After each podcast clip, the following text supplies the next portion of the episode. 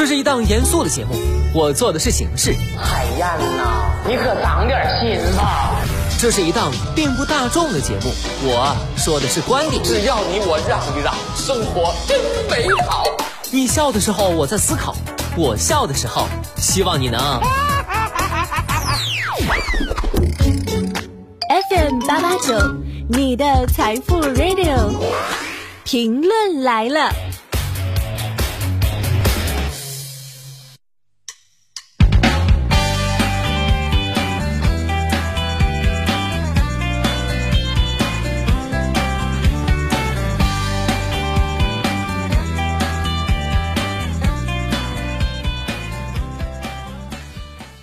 收音前的你还好吗？欢迎收听评论来了，我是海鹏。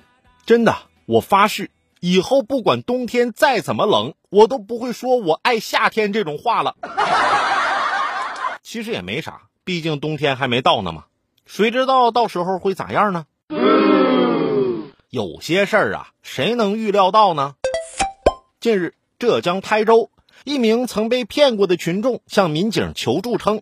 自己又被人拉进诈骗群，民警让其把自己拉进群。很快，民警判断这是典型的刷单骗局。为了防止有人受骗，一名民警发布了反诈信息。骗子见状，连忙发表情包刷屏。此时，潜伏在群内的十多个民警同时发声，提醒大家谨防上当。经过一番操作，群内成员纷纷退群。上次有这待遇的。还得是《名侦探柯南》里的黑衣人组织的秦九吧？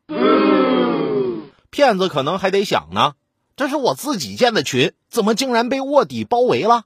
那我走。希望民警同志已经提前固定好证据，让这骗子走不了。再次提醒大家，炒信刷单是违法行为，打着刷单返利旗号的兼职投资行为就是诈骗。我们单位啊也有个微信群，领导会在群里发一些工作通知，经常用我看不懂的话。我呢属于那种不懂就问的性格，问明白了才罢休。久而久之，我对自己的智商产生了怀疑，就对同事们说：“为什么领导布置的工作你们都能懂，就我不明白呢？”我旁边的一个同事笑了，说：“其实啊，我们也不懂，这不等你问完，我们就明白了吗？”好吧，原来我也是秦九。